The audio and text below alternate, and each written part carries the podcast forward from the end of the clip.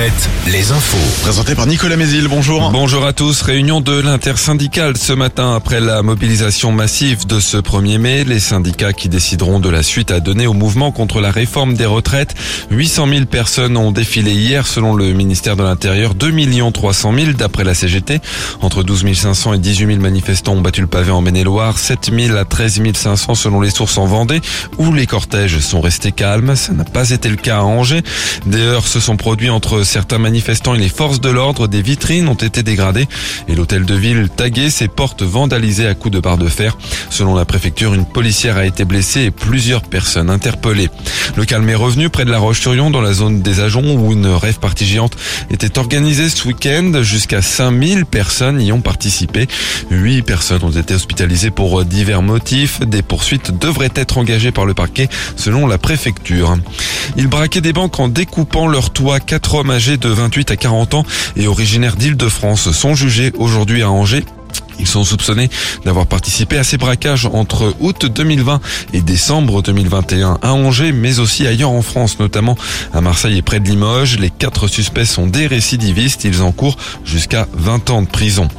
La de Saumur recherche une activité pour investir l'ancien site de France Champignon à Bagneux. La collectivité a lancé un appel à manifestation d'intérêt, une procédure par laquelle elle recherche un projet qui devra créer des emplois à travers une activité touristique ou des services.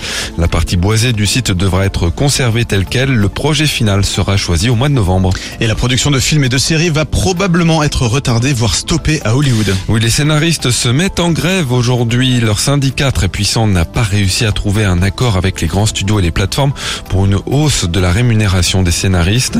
Le dernier conflit de ce genre avait duré 100 jours il y a 15 ans.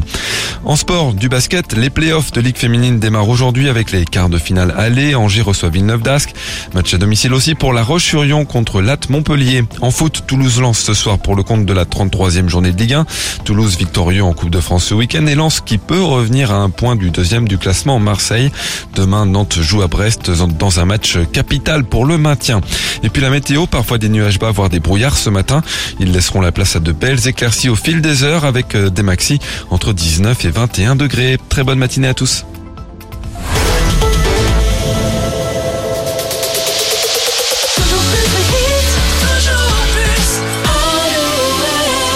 We were good